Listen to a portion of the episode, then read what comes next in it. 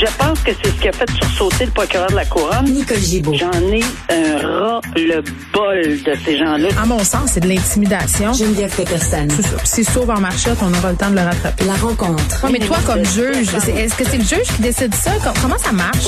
Oui, oui, oui, oui, oui, oui, oui, oui. C'est le juge. La rencontre Gibault-Peterson. Salut, Nicole. Bonjour, Geneviève. On va revenir sur le meurtre de Jaël euh, Quentin, évidemment, qui avait touché tout le Québec. Là, cette femme-là, mère de six enfants, là, son meurtrier qui est condamné à la prison à vie. Oui, euh, c'était une décision, évidemment. euh, elle n'avait pas d'autre choix, la juge, là, parce que c'est meurtre premier degré. Donc, euh, évidemment, c'était à vie avec une possibilité euh, de libération conditionnelle, une demande de possibilité de libération conditionnelle, conditionnelle Mhm. après 25 ans. Euh, on a fait entendre, je pense que ça, ça, ça va de soi. là, on fait entendre les gens, on leur donne la, la chance de pouvoir s'exprimer. Je pense que c'est, c'est, c'est vraiment humain de le faire de cette Tu façon. parles de la famille euh, de Mme Oui, Quentin? de la famille Oui. de Mme Quentin. Et il faut pas oublier que euh, on apprenait au mois de juin euh, 2020, euh, 2021, donc Mhm. cette année, que lui, Benoît Cardinal, il voulait, euh, il voulait invoquer euh, l'inconstitutionnalité de la fameuse clause de, de dernière chance qui a été annulée, là, qui a été absolument, euh, euh, qui est sortie du code criminel, mais lui trouvait que ça devrait revenir. là, Mais c'est quoi la devrait clause de la, c'est quoi la clause de la dernière chance? La clause de la dernière chance, c'est après 15 ans de prison qu'un meurtrier qui serait reconnu coupable pouvait demander des dispositions puis s'adresser au juge en chef, etc., puis devant jury. On l'a déjà vu et tous ceux avant 2011 peuvent le faire. Mais de toute façon, ça a été euh, euh, re- ça a été rejeté, etc. Donc, il restait une seule chose à faire, Hmm. euh, c'était de prononcer la seule sentence qui se devait. Et évidemment, il est en appel de la décision et etc.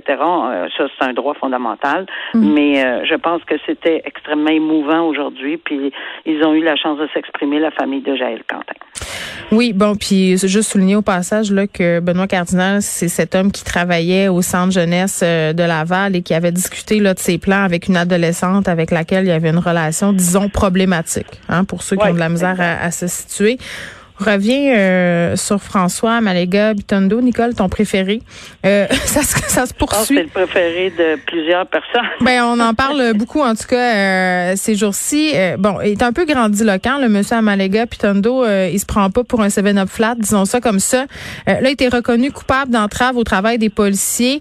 Mais mais il, il fait le bordel dans son procès. là. le juge, en tout cas, à mon sens, je le trouve très, très passant. Il se compare, monsieur Amalega, à Rosa Parks, là, cette figure emblématique de la lutte euh, pour les injustices raciales aux États-Unis. Là, quand je te dis qu'il prend, il se prend pas pour un 7-up flat, là, c'est un bon exemple.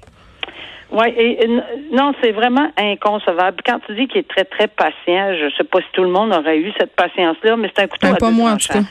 Ben, peut-être pas moi non plus, mais c'est un couteau, quand je réfléchis, là, je me dis, peut-être c'est un couteau à deux tranchants. Tu lui donnes pas l'occasion de se, de, de parler, puis là, il, il, il- saute à la dictature, puis j'ai pas le droit, puis on brime mes droits, puis etc., etc. Ouais. On lui donne la chance de parler, puis là, ben ça, ça, ça n'a qu'une sens là. Euh, on comprend là, vraiment que ça s'en va partout, mais le problème, c'est une perte, à mon avis. Est-ce que c'est vraiment une perte de temps ou une affirmation qu'on n'est pas dans une dictature puis qu'on laisse les gens parler? C'est, Ben, moi, je pense que ben, c'est comme le deuxième. Moi, je pense que c'est le deuxième. Puis là, il veut pas y donner l'absolution inconditionnelle parce que puis je trouve ça intéressant que le juge dise écoutez, là, à ce stade-ci, il n'y a rien qui m'indique que quand vous allez être sorti, là, vous n'allez pas recommencer à faire Ah, votre ben, manège. c'est clair. C'est clair. C'est ça, ça là-dessus, je suis entièrement d'accord avec le juge. Il n'est pas question d'absolution conditionnelle. Par contre, il n'est pas question non plus d'exagérer. On parle, même si on n'est pas d'accord avec lui, même si, tu sais. euh, Oui, il a fait les quand même de la prison pour un crime qui est entre guillemets pas très grave, là. Ben c'est parce que c'est relatif là, mais mais mais quand même, oui, c'est pas quelque chose qui imposerait une sentence euh, une longue durée d'emprisonnement là. C'est c'est vraiment ça. Alors il faut rester il faut rester calme quand euh, puis c'est ce qu'il a fait. Il a dit non non regarde là. Puis je pense que la couronne là là-dedans le DPCP là, ils ont même pas ils demandaient même pas même pas de la prison euh, de plus. Ce monsieur là a décidé par un choix d'aller passer une belle fin de semaine et plus à Bordeaux Pour pas Euh, porter le à- masque en cours. Pour pas porter le masque en cours parce que il euh, avale ses propres excréments selon lui parce que c'est une torture parce que il veut être payé. Il va être payé. On salue tous les travailleurs de la santé hein, qui travaillent avec le masque toute la journée. Vraiment, là, vraiment, c'est un, oui, vraiment, c'est un beau témoignage envers eux. Et tous les, puis partout, parce qu'en dans la construction, peu importe le genre de travaux qu'ils font souvent, oui, c'est vrai. Oui, mais même avant la pandémie, Nicole, bien des gens travaillaient avec un masque. Pensons aux dentistes, eh aux hygiénistes dentaires. Ces gens-là ah travaillent avec un masque de procédure. La journée est longue. Là c'est abracadabrant. Puis malheureusement, que je doute qui, qui, va arriver, là, c'est qu'on en a pour un grand bout de temps avec ce monsieur-là, pour la simple et bonne raison qu'on n'est pas dans une dictature mm. et que chaque fois qu'il va se présenter à la cour, qu'il va demander, j'ose espérer qu'on aura près on a, euh, on permettra pas qu'on mm. Recommence. Il y a une façon de procéder parce qu'il parle de sa liberté qui passe par la charte. On va en avoir une fois pour toutes une décision avec lui. Il montre ça jusqu'à la Cour suprême s'il y en a le temps et les moyens. C'est fou, les gars, là. On parle des délais puis de l'engorgement ah, nos cours de justice. Il y a des, des vraies causes qui attendent, là. Mais on n'a pas le choix. Étant, de façon très paradoxale, là, lui, ce qu'il essaye de dénoncer, c'est la dictature. Puis ce qu'on est en train de lui prouver, c'est que le système, justement, fonctionne et qu'il aura droit à même chose que tout le monde, tu sais. L'étonnant de la dictature, on dit ah ben il a été entendu. L'étonnant de, de l'impatience euh, parce qu'il y a trop de causes devant les tribunaux, puis que leurs causes à eux euh, sont reportées à cause de ouais, nombre de jours. Ben là, eux autres sont les, les bras d'un ben, c'est choquant. Ben, c'est choquant. oui. une histoire quand même, euh, Nicole, qui me faisait me poser beaucoup de questions là. Il y a un accusé qui a été démenotté il a été déménoté sous l'ordre d'un juge et là, euh, il s'est débattu dans le box des accusés. Ça se passe au palais de justice de Montréal. Euh, il y a quelqu'un qui est accusé de tentative de meurtre. C'est un procès qui allait s'amorcer mardi. Euh, et là, c'est ça, il a brisé, semble-t-il, des plexiglas et les deux agents qui étaient bon, en charge de assurer la sécurité là, qui était avec lui parce que quand on est démenotté, ça prend deux agents correctionnels au lieu d'un, deux agents de la paix.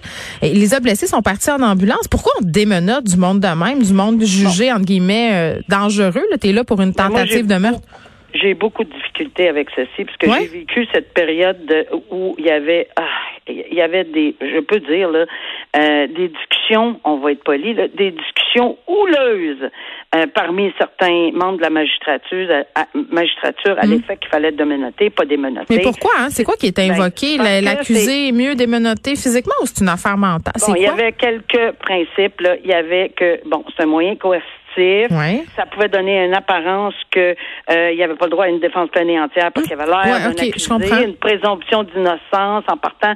Moi, j'ai vu des avocats le plaider euh, en salle de cours, euh, ça n'a pas passé, mais ça fait beaucoup de, de branle-bas de combat à travers plusieurs magistrats qui, qui qui disaient non, la charte le permet pas, les autres disaient ça pas rapport avec la charte, c'est la sécurité. Euh, des, des, des gens qui nous aident en salle de cours. Moi, j'étais une de celles qui disait non. Ça va être effectivement euh, les préposés, les gens qui, les agents correctionnels, les, les, les euh, constables spéciaux, c'est eux qui connaissent ben, leur clientèle et c'est eux qui, qui ont la responsabilité et la sécurité de tout le monde, incluant la mienne, à titre de juge, incluant la vôtre, les avocats, incluant le public, etc. Donc, Là, on parle que c'est une habitude. Moi, je suis euh, un peu renversée parce qu'on a, je, je disais dans la presse qu'on parle d'une habitude, mais qu'on se défend à dire que hmm. Est-ce qu'on a vérifié? Faut, faut, faut attendre. Ah oui, cet homme-là, euh, cet homme-là qui aurait participé à deux agressions en prison, là. Non, ouais, mais pas juste ça. Est-ce qu'on a vérifié auprès de la défense? Est-ce qu'on a vérifié auprès de la couronne? Est-ce qu'on a vérifié auprès des agents correctionnels? Parce que je sais que la apparemment, là, je lis dans la presse, la directrice des agents correctionnels serait présentée pour la question des, des mesures euh, sanitaires. Mm-hmm. Est-ce qu'on a parlé de la sécurité?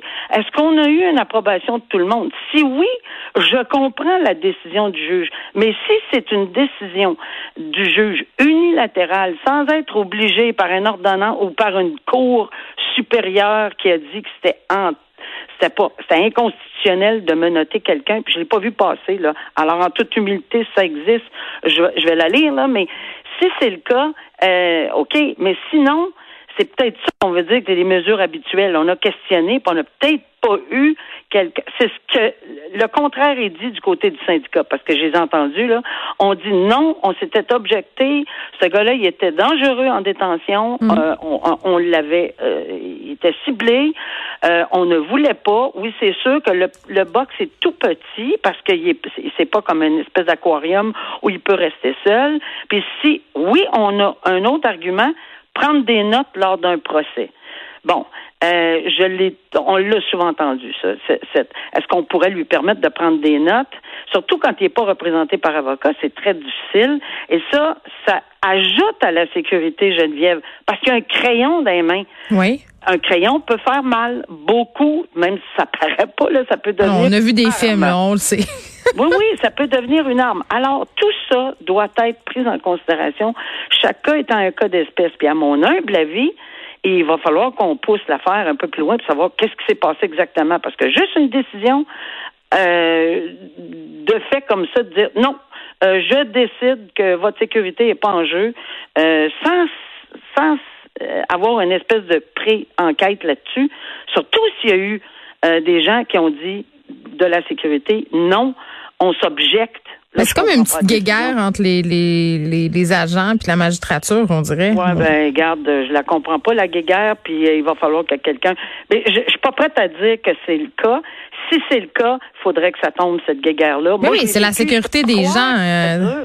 Je peux pas croire que ça dure encore. T'as pas idée. Je suis même pas capable de reculer assez loin. Euh, ils sont tous à la retraite, ces juges-là, là, maintenant, sont, il y en a plusieurs de décédés. ça fait longtemps que ça existe, si c'est ça la guerre. Là. Fait que pour moi, là, je pensais que c'était réglé, puis qu'on faisait confiance aux agents, aux agents correctionnels, aux agents de sécurité. Puis oui, c'est sûr que quelqu'un qui est accusé, euh, bon, on va dire tantôt, c'est pas, euh, il y a une, petite infraction, le plus mineure qui arrive détenu, puis que Ouais, là, c'est tentative de meurtre. Là. on n'est pas en même place tentative de meurtre. Ah ouais, puis un long, long pédigree là, à part de ça. Là. Alors moi, j'y comprends rien dans cette décision-là, euh, si c'est unilatéral. Mais euh, je vais laisser la chance au courant de s'exprimer parce que je la comprends pas la décision. Oui, puis on, nos pensées sont pour ces deux agents-là qui ont quitté en ambulance, évidemment. Oui, il y en euh, aurait un qui aurait une commotion cérébrale. Ben c'est ça. Ben oui, donc c'est une agression assez sérieuse. Nicole, merci beaucoup. À demain. À demain. Au revoir.